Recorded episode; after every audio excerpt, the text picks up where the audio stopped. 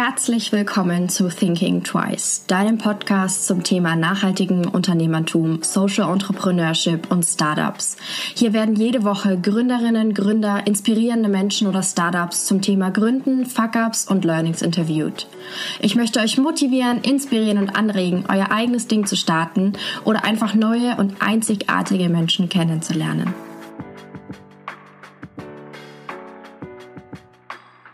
Herzlich willkommen zu Thinking Twice. Ähm, heute habe ich eine etwas andere Folge für euch. Ähm, und zwar kein Interview, sondern ein Gespräch über soziale Nachhaltigkeit ähm, mit den lieben Gründerinnen von Hey Hey Mets, die ihr schon kennt. Herzlich willkommen. Hallo.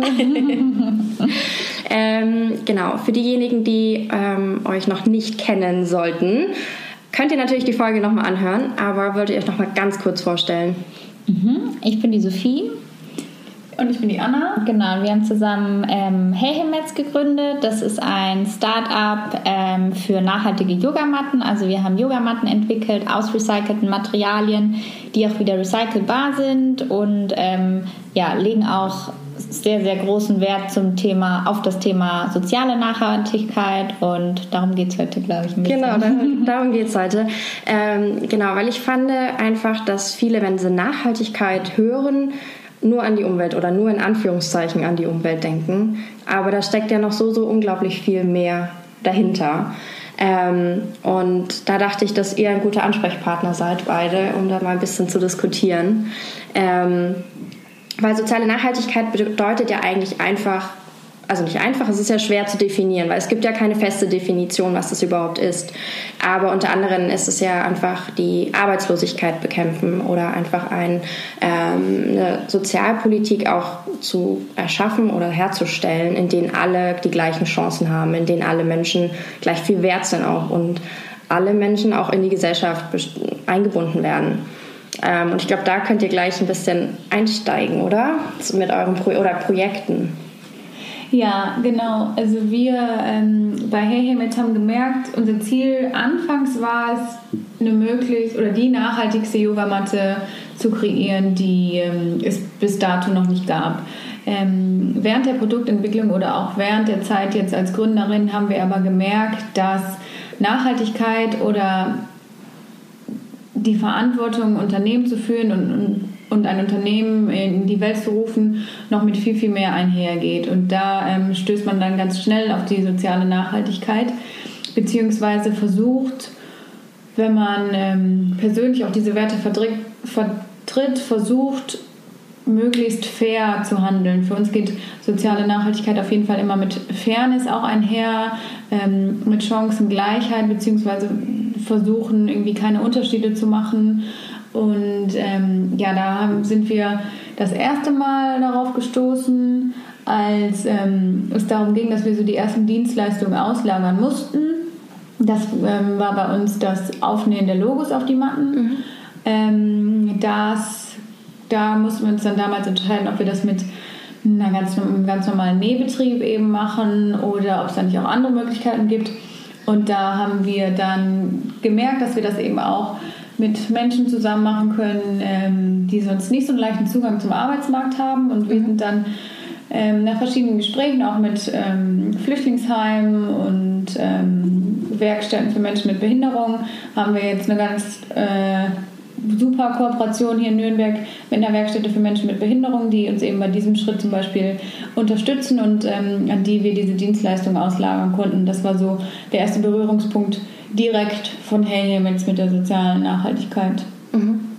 Und das hat auch eigentlich echt so angefangen, dass wir einfach auch gesagt haben, irgendwie, es ging halt so jetzt darum, wie Anna meinte, wir müssen die Logos aufnähen, mhm. dass wir uns halt auch als Unternehmen so gefragt haben, okay, wie könnte man denn jetzt diesen Schritt irgendwie, was ja eigentlich, weiß ich nicht, auf den ersten Blick recht simpel ist, so wie könnte man daraus jetzt nochmal was Positives ziehen oder nochmal irgendwie zu was Positivem beitragen.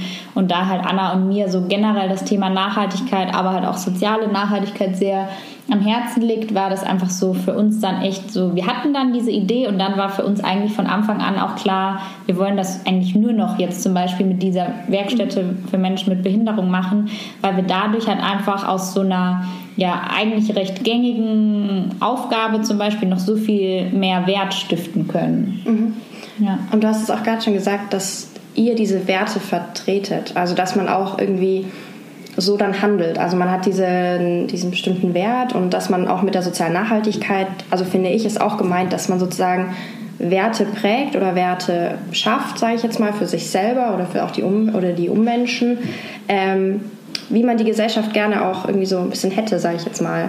Also Werte, die gerne, die du gerne sehen würdest in der Gesellschaft, ein bisschen mehr. Ja, ähm, das kann man auch noch mal ganz gut an dem Beispiel festmachen, was wir jetzt gerade erzählt haben, eben mit dieser Dienstleistung des Nähens.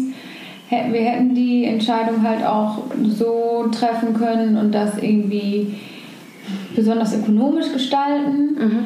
Ähm, haben es aber eben ja bewusst nicht gemacht, weil eben unsere Werte eher so mit dem, nicht so mit dem klassischen Wachstum einhergehen, dass es nur auf den ökonomischen Profit von Heyhem jetzt aus ist, sondern wir versuchen halt wirklich das gleichberechtigt zu behandeln, die ökologische sowie die soziale mhm. Nachhaltigkeit. Und deswegen haben wir uns da eben für diesen Schritt zum Beispiel entschieden. Und diese Werte so auf jeden Fall nicht sich ausschließlich auf das ökonomische Wachstum zu fokussieren, die ähm, spielen auch in unserem Privatleben eine immer größere Rolle, beziehungsweise umso mehr man in dieses Unternehmen hineinwächst, umso mehr verschmelzen die Werte auch privat und ja. des Unternehmens. Also eigentlich kann man sogar fast sagen, dass wir privat oder persönlich mit Heyhem jetzt genauso agieren wie auch umgekehrt. Mhm. Ähm, genau, und da hat man halt eben schon eine Wertevorstellung von der Gesellschaft, die davon ausgeht, dass es irgendwann mal so sein würde, dass es eben einfach so gut wie keine Unterschiede gibt. Ja. Das ist so für uns ein Bild, was mit ja, sozialer Nachhaltigkeit auf jeden Fall einhergeht. Total. Aber ich glaube, es ist unglaublich schwierig, auch auch wenn wir jetzt wahrscheinlich alle diese Werte haben hier am Tisch, dass auch eben alle gleich sind oder irgendwann in Zukunft auch von allen alle Leute als gleich und gleichwertig auch angesehen werden, ähm, finde ich das trotzdem dann super schwierig oder auch einen super großen Bildungsauftrag gegen diese ganzen Vorurteile, die man dann trotzdem hat, irgendwie mhm. zu kämpfen, weil ob bewusst oder unbewusst, man hat die mhm. manchmal und man merkt es dann manchmal in Situationen und denkt sich so, ich möchte ja gar nicht so sein. Ja. Und es tut mir jetzt so leid, dass ich dieses, mhm. dieses Bild im Kopf habe, auch wenn uns jetzt das allen bewusst ist. Ja, auch wir sind ja in keinster Weise ähm, frei davon, von diesem Bild, aber wir merken auch selbst, wenn man sich so mit den Themen konfrontiert und wenn man sich auch direkt damit konfrontiert und wirklich auch mit einer großen Vielfalt von Menschen in Kontakt tritt, dass das auf jeden Fall hilft, ähm, die eigenen Vorurteile abzubauen und ja, ja eben da entgegenzuwirken, beziehungsweise die auch nicht zu bestätigen. Mit, ähm, wir hatten eine, noch eine Aktion, ähm, die uns dabei auf jeden Fall geholfen hat oder die da für uns wieder weitere Berührungspunkte geschaffen hat. Und zwar haben wir während der Produktentwicklung hatten wir verschiedene ähm, Prototypen und verschiedene Prototypenphasen auch und haben uns überlegt, was wir damit machen können. Die waren irgendwie also noch zu schade zum Recyceln, aber eben auch keine fertige Yogamatte, die man so mhm. hätte verkaufen können. Und ähm, dann haben wir uns eben dazu entschlossen, die an Obdachlose zu spenden. Genau, und ähm, das war halt auch wieder so ein Thema, so Obdachlosigkeit geht irgendwie an so vielen Menschen oder es gibt so viele Themen, die einfach an so vielen Menschen vorbeigehen und das ist eben auch zum Beispiel an uns, ich weiß ich nicht, nicht vorbeigegangen, aber es ist einfach ein Thema, was, worüber man nicht spricht. Also wenn man jetzt mit Freunden am Tisch sitzt oder wenn man, weiß ich nicht, in seinem Alltag, man liest nicht viel darüber, man spricht nicht so darüber und als wir dann eben an diesem Punkt waren, wo wir nicht wussten, was wir jetzt mit diesen Matten waren, haben wir halt auch nochmal überlegt, haben, sind auf einen Artikel gestoßen, wo dann halt auch zum Beispiel drin stand, dass eben diese, ähm, also dass es ganz viele tolle Einrichtungen gibt für Menschen ohne Obdach und dass auch tatsächlich, man denkt immer so, was könnte man diesen Menschen jetzt irgendwie geben? Und dann denkt man erst vielleicht an Geld oder Essen oder so, aber gerade eine Decke und eine Matte, sei es jetzt eine Isomatte, eine mhm. Sportmatte oder irgendwas, ähm, ist eigentlich super. Ähm, also ist totaler Bedarf danach. Und das war auch so ein Punkt, darüber haben Anna und ich uns irgendwie noch nie so richtig Gedanken gemacht oder darüber, damit wird man halt einfach so im Alltag nicht so richtig ähm, konfrontiert, genau. Und dann war das halt für uns super schön, dass wir da quasi ähm, ja, diese Initiativen angeschrieben haben. Und da war auch das erste Feedback super positiv. Also die waren direkt, sie wollen natürlich diese Matten, weil wir halt erstmal angefragt haben, ob da überhaupt Bedarf besteht. Und die meinten ja. sofort auf jeden Fall. Wir sind dann auch persönlich hingefahren, haben uns mit den Menschen unterhalten, was auch total wertvoll war, weil das auch wieder eben ja Menschen sind, die dort arbeiten, die dort vorbeikommen, denen man sonst vielleicht eher nicht so spricht ähm, und man so viel rausziehen kann aus diesen Gesprächen, sodass man da auch wieder super viel ähm, gelernt hat. Und dann haben wir eben unsere Matten vorbeigebracht und das ist jetzt wieder nochmal so ein kleines Projekt, war das quasi wo wir halt auch wieder so ein bisschen was zurückgeben können, wo wir nochmal ja, ein bisschen mehr Wert schaffen können und eben so soziale Einrichtungen ähm, unterstützen können. Ja, wegen den Obdachlosen, das finde ich, ähm, man redet da tatsächlich einfach im Alltag nicht drüber. Und auch wenn man in der Stadt ist, wo vielleicht mehr Obdachlose mhm. sind, dann schaut man ganz schnell weg und ist auch ein bisschen so, hat so ein schlechtes Gewissen. Und wenn man dann mit Freunden zusammensitzt, dann redet man eigentlich erst recht nicht darüber, ja. weil dann ist das schlechte Gewissen ja noch viel größer, weil man sitzt ja hier drin im Warmen oder mhm. hat Essen vor sich. Ja. Ähm, und das war auch tatsächlich, weil Anna und ich uns dann auch so die Frage gestellt haben, wie geht man denn jetzt auch am besten mit Menschen um, die vielleicht auf der Straße sind? Ja. Und ähm, wir haben dann auch in, eben, als wir die Matten vorbeigebracht haben, ähm, haben wir auch so ein Gespräch geführt und da meinten, meinte eben auch ein Arbeiter dort, der halt im täglichen Austausch mit diesen Menschen auch ist, dass das Schlimmste für die Menschen eigentlich tatsächlich das Nicht-Hinschauen ist. Also wenn man mhm. vorbeiläuft oder vorbeiradelt und jeder quasi weiß ich nicht, man ist in seinem Leben, ist total beschäftigt, sieht wahrscheinlich auf jeden Fall diesen Menschen ohne Obdach und möchte damit aber nicht konfrontiert werden, möchte jetzt irgendwie nicht in der Stimmung gedrückt werden und man schaut einfach weg. So. Ja. Und das ist für die Menschen halt total verletzend, weil man dadurch irgendwie ja irgendwie über diesen Menschen steht. Man, das ist total respektlos, wenn man einfach vorbeiläuft und nicht mal Blickkontakt aufbaut, quasi, sodass ähm, das Feedback von dort wirklich auch so war, auf jeden Fall mal die Menschen anschauen zumindest, mhm. Blickkontakt aufbauen und das ist schon ein super Anfang quasi, so dass sich die Menschen wertgeschätzt fühlen und wenn man dann quasi ähm, möchte, freuen sich die Leute auch total, wenn man mit denen einfach mal spricht und einfach mal fragt, hey, wie war dein Tag, wie geht's dir, weil es sind ja auch einfach nur ganz normale Menschen, wie wir auch. Und so Fragen, ähm, so Kontakt mit anderen Menschen haben die vielleicht nicht so und ähm, ist für die aber super wertvoll. Total, kann ich mir vorstellen. Einfach auch dieses Interesse an der mhm. Person an sich und mhm. auch dieses Wahrnehmen von ihm, weil ich, ähm, von den Personen. Weil ich glaube wirklich, dass man, man geht oft vorbei und schaut nicht und ja. oder schaut weg, weil man sich denkt, so, oh Gott, es tut mir total leid und dann ist man eher beschämt wahrscheinlich und schaut einfach weg. Ja.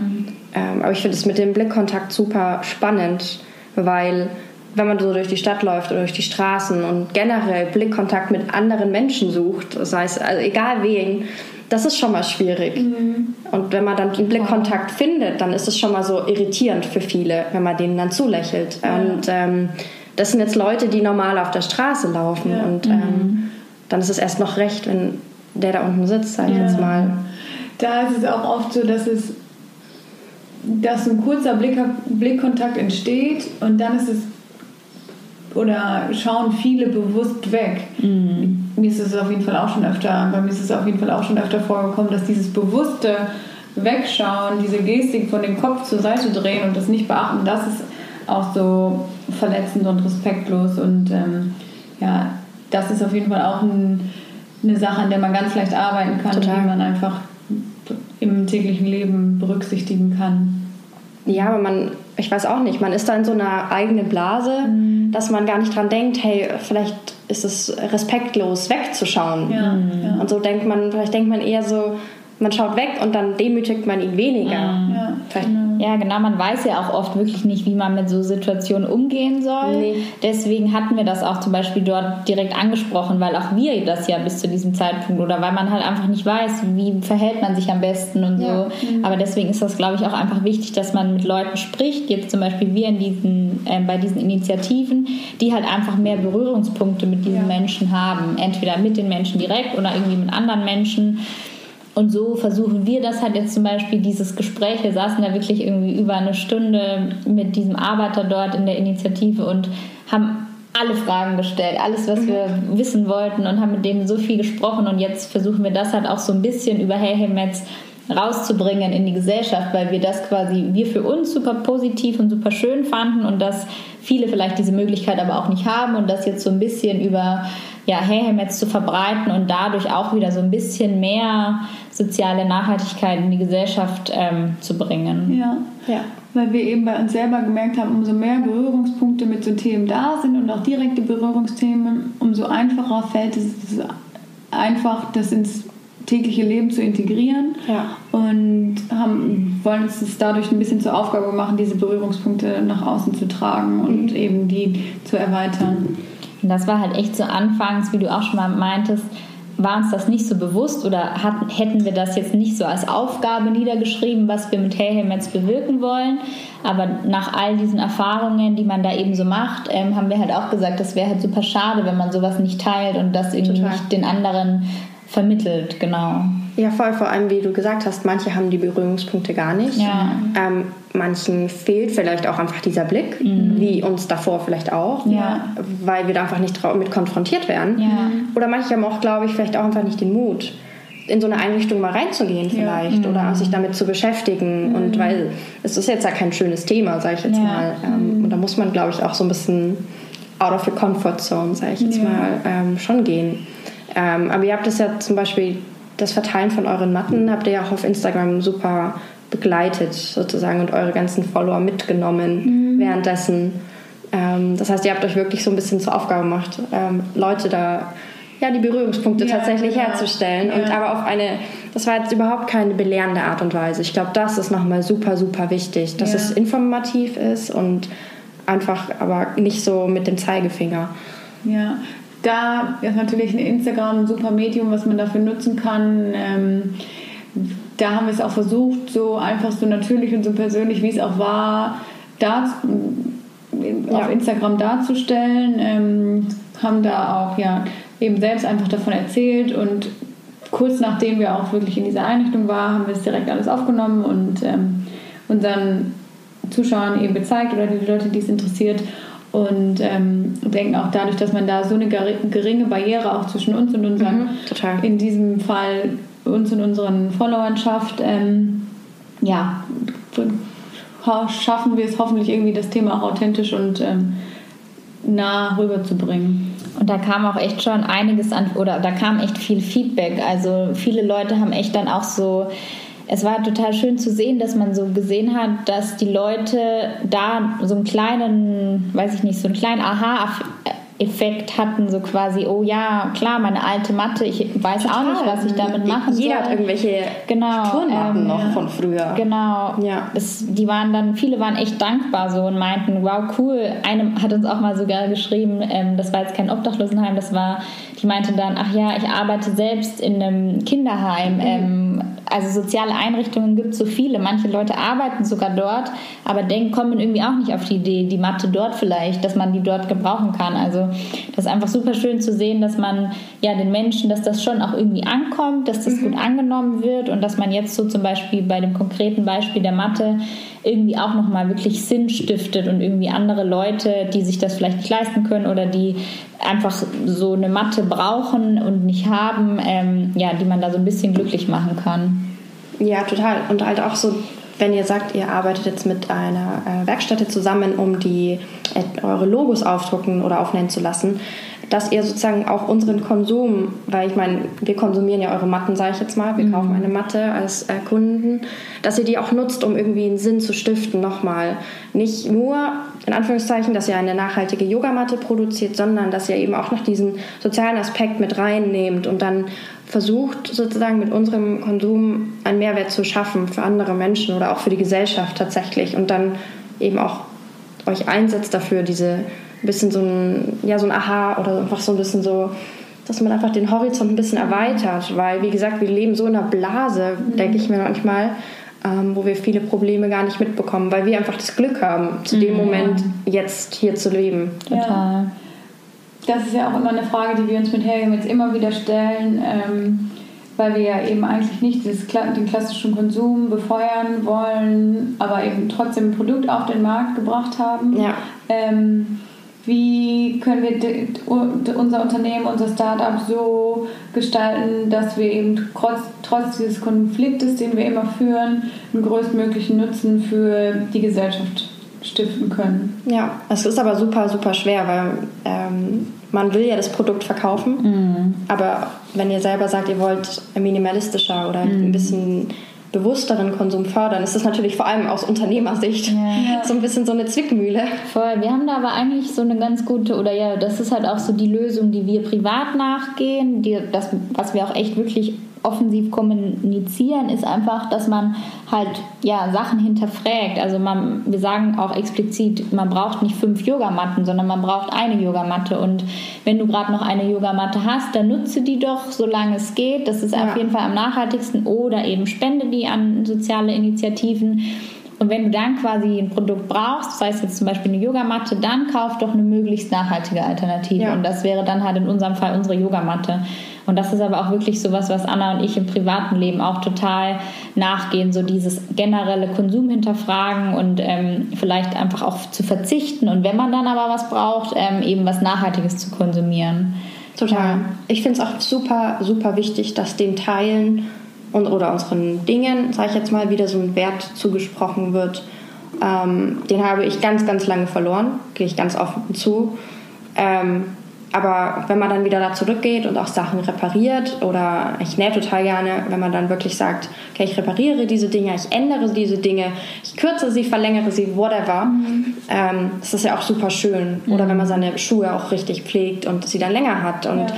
Aber manchmal habe ich das Gefühl, diese, dieser Wert, wirklich diese Wertschätzung ist verloren gegangen. Und das hängt für mich dann wieder total mit der sozialen Nachhaltigkeit zusammen, weil dann auch den Leuten, die das produziert haben, mhm. überhaupt kein Wert zugesprochen ja, wird. Genau. Das wird als, also manchmal das Gefühl, die Leute glauben, das wird aus einem 3D-Drucker raus. Oder es wird ja. so, so, kommt einfach aus einer Maschine raus, mhm. ohne ja. den Menschen dahinter. Und ja. ähm, das finde ich manchmal super schade. Ja, das ist auf jeden Fall ein ganz wichtig, wichtiger Aspekt, der für die soziale Nachhaltigkeit spricht, dass man einfach den Leuten durch adäquate Löhne, durch faire Arbeitsbedingungen wieder einen Wert zuspricht, nicht nur durch die ja, eben doch durch die Teile, die man dann doch kauft, ähm, eben ein Statement setzt und sagt, okay, ich weiß, wer hier für mich gearbeitet hat und ich schätze das wert.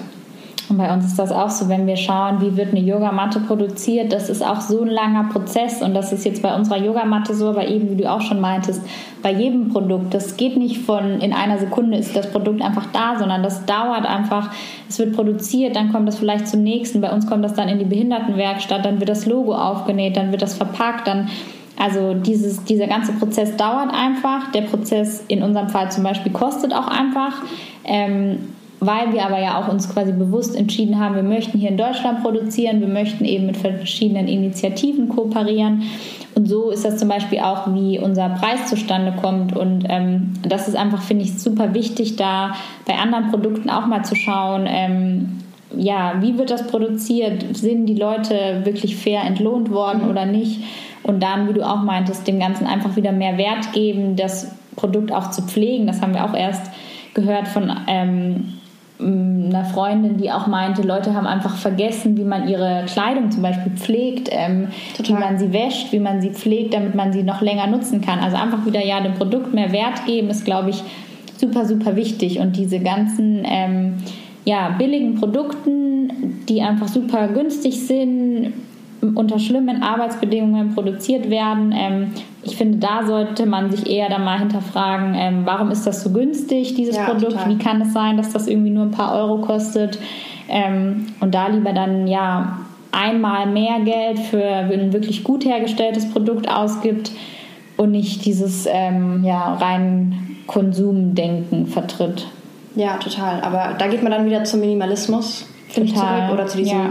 reduzierten Leben, wie auch immer, wo man sozusagen auch sein eigenes Glück oder sein eigenes, was auch immer, Wohlbefinden und mhm. Zufriedenheit oder so einfach loslöst von mhm. Dingen. Von Dingen, ja. Und ähm, ja gut, da war ich, ich war da auch dabei, dass ich das total toll fand, mir tolle neue Sachen ja. zu kaufen. Und ähm, aber ich glaube, es ist eben super wichtig, das zu hinterfragen und auch von Unternehmen eben das verstärkt sozusagen auch den Leuten, den Konsumenten einfach zu sagen, so hey, denkt mal darüber nach, was, woher das kommt und wo, wo dann eben auch der Preis entsteht. Mhm. Wenn viele sagen, oh Gott, nachhaltige Produkte sind so teuer, sind sie ja gar nicht. Mhm. Man muss dann einfach überlegen und auch überlegen, okay, ist es das wert oder was habe ich dann von dem günstigeren Produkt und wie lange habe ich was von diesem günstigeren Produkt? Weil dieses Denken ist auch weg, habe ich manchmal das Gefühl. Ja, dass wenn du einen guten Lederschuh oder einen guten, was auch immer, Rucksack, egal kaufst, mhm. dass der wesentlich länger hält. Ja. Und das ist ja dann viel günstiger. Ja, auf jeden Fall. Man merkt auch bei der, wenn man sich mit dem anfängt mit dem Thema Nachhaltigkeit auseinanderzusetzen,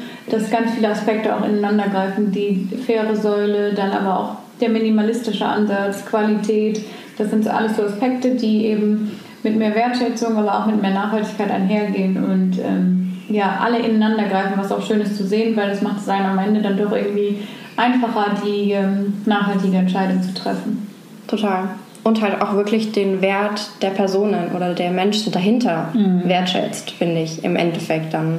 Das finde ich halt super wichtig, dass wenn man einen Schuh anschaut und sich denkt so, ja, was hat der für alles für mhm. Arbeitsschritte eigentlich durchlaufen, dass der jetzt hier bei mir ist? Ja, Im Regal. Ja, wenn wir jetzt immer auf unsere Matte schauen, oder man sieht ja auf jeden Fall immer so das Logo auch oben aufgenäht, ähm, ja. ja. man denkt dann tatsächlich immer an diese Werkstätte für Menschen mit Behinderung, wo das wirklich in, mit Sorgfalt aufgenäht wird, was halt auch super schön ist und was jetzt auch quasi die Kunden oder die Menschen wissen, dass dieser Schritt dort zum Beispiel getätigt wird. Oft ist es ja auch einfach so, dass man es nicht weiß, dass man zwar vielleicht manchmal auch recherchieren möchte, wie wird was gefertigt, aber ja. man findet auch einfach keinerlei Informationen nee. auf den Webseiten. Also das auch einfach so transparent wie möglich zu kommunizieren, sehen wir auch unter sozialer Nachhaltigkeit, dass man Voll. den Menschen einfach vermittelt, wie wird was wo produziert ähm, und einfach so dieses ja Transparenz was ja dann auch wieder mit einhergeht mit fairen Arbeitsbedingungen oft, mhm. ähm, ist auch super wichtig zu vermitteln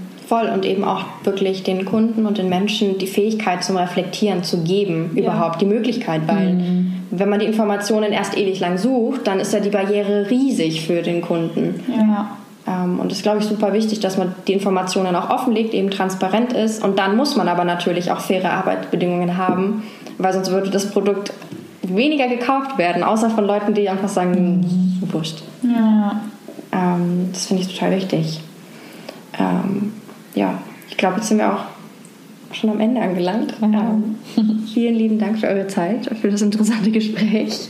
Sehr gerne, Dankeschön. Ähm, und ähm, ich werde es euch natürlich wieder verlinken, eure Webseite, euren Instagram-Account, ähm, vielleicht auch die Behindertenwerkstätte für Leute, die sich da nochmal ja. ein bisschen informieren würden wollen. Total, ja. Ähm, genau, werde ich verlinken und dann bedanke ich mich.